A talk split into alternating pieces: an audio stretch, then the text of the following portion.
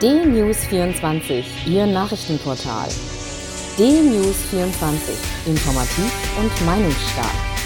D-News24 finden Sie auch bei Facebook, Instagram, Twitter und als D-News24 TV bei YouTube. D-News24. Wir informieren, Sie entscheiden. Guten Tag, ich bin Uwe Matthias Müller und freue mich, Sie heute zu einer neuen Ausgabe des Berichts aus Berlin bei DNews24 begrüßen zu dürfen. Mit mir dabei ist Dieter Hapel. Herr Hapel, herzliche Grüße nach Berlin. Wie geht es Ihnen?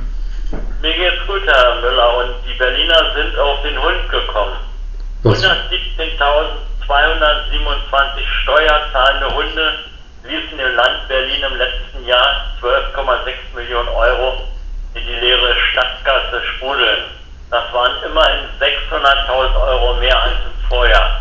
Dass mehr Hunde unterwegs sind, merkt man an den wieder steigenden Holzschienen auf den Gehwegen, die von den Berlinern liebevoll auch als Tretminen bezeichnet werden. Beim Mietendeckel hat sich der rot-rot-grüne Senat offenbar selbst ins Knie geschossen. Durch den Mietendeckel wurde nicht eine einzige Wohnung in Berlin mehr gebaut. Immer mehr Mietwohnungen nun in Eigentumswohnungen oder möblierte Wohnungen umgewandelt werden. Vom Wohnungsmangel in Berlin sind besonders Familien und Neuberliner betroffen. Ferner führt der Mietendeckel zu dramatischen Umsatzrückgängen in der Bauwirtschaft. Es wird weniger modernisiert und in die Instandhaltung der Wohnungen gesteckt. Neben dem Mietendeckel mobilisiert jetzt auch noch eine Initiative Deutsche Wohnen und Co. enteignen. Mit 40.000 Plakaten wurde die Stadt geradezu zugebombt. Die Initiative will über 240.000 Wohnungen in Berlin, wie es heißt, der Gesellschaften also enteignen. Parteien und Verbände sind in dieser Frage tief zerstritten. Eigentlich sollte sich die Energie der Stadtgesellschaft auf die Schaffung neuer zusätzlicher Wohnungen zu vernünftigen Preisen konzentrieren. Wie groß Wunsch und Wirklichkeit beim Wohnungsbau in Berlin auseinanderklappen, wird gerade in Pankow deutlich. Der Naturschutzbund NABU will wegen einiger Kreuzkröten das Neubauquartier Pankower Tor mit geplanten 2000 Wohnungen verhindern. Er droht mit Klage weil die Kreuzkröten vom Aussterben bedroht seien.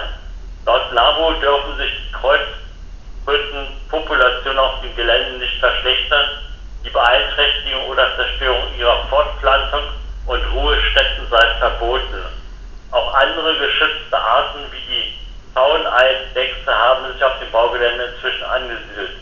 Der NABU wendet sich gegen eine Umsiedlung der Kröten nach Brandenburg. Kröten sind manchen wichtiger als Wohnraum für die Menschen. Es ist ein Kreuz mit den Kröten. Im Innenausschuss des Berliner Abgeordnetenhauses hat jetzt das geplante neue Polizeigesetz zweiter Lesung die letzte Hürde vor der Verabschiedung im Parlament genommen.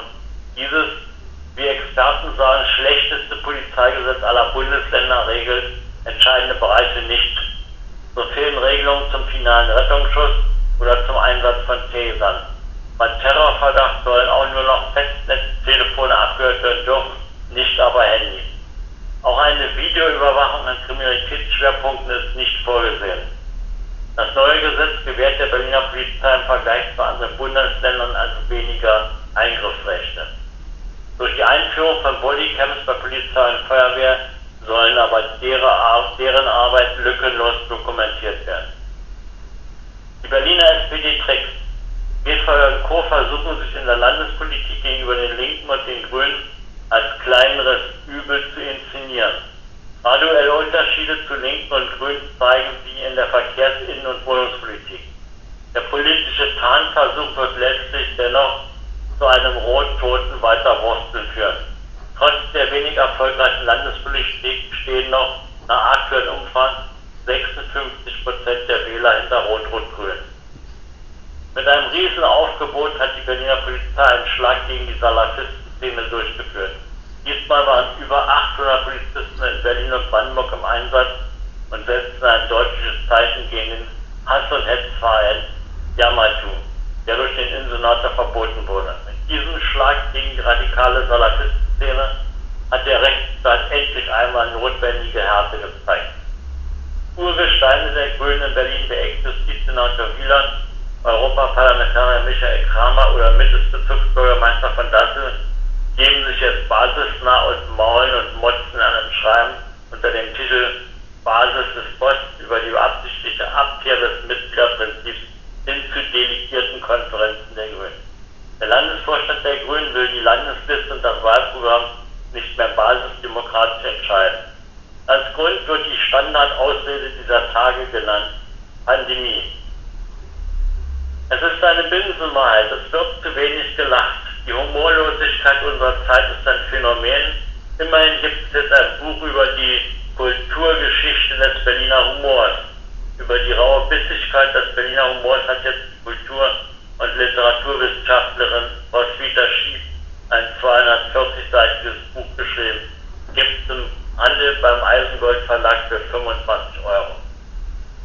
Heute möchte ich das Restaurant Hugo am Volkspark Wilmersdorf empfehlen. Dieses kleine Lokal im Sommer mit Gartenterrasse überzeugt seit Jahren mit Qualität und guten Preisen. Empfehlenswert sind die Fleisch- und saisonalen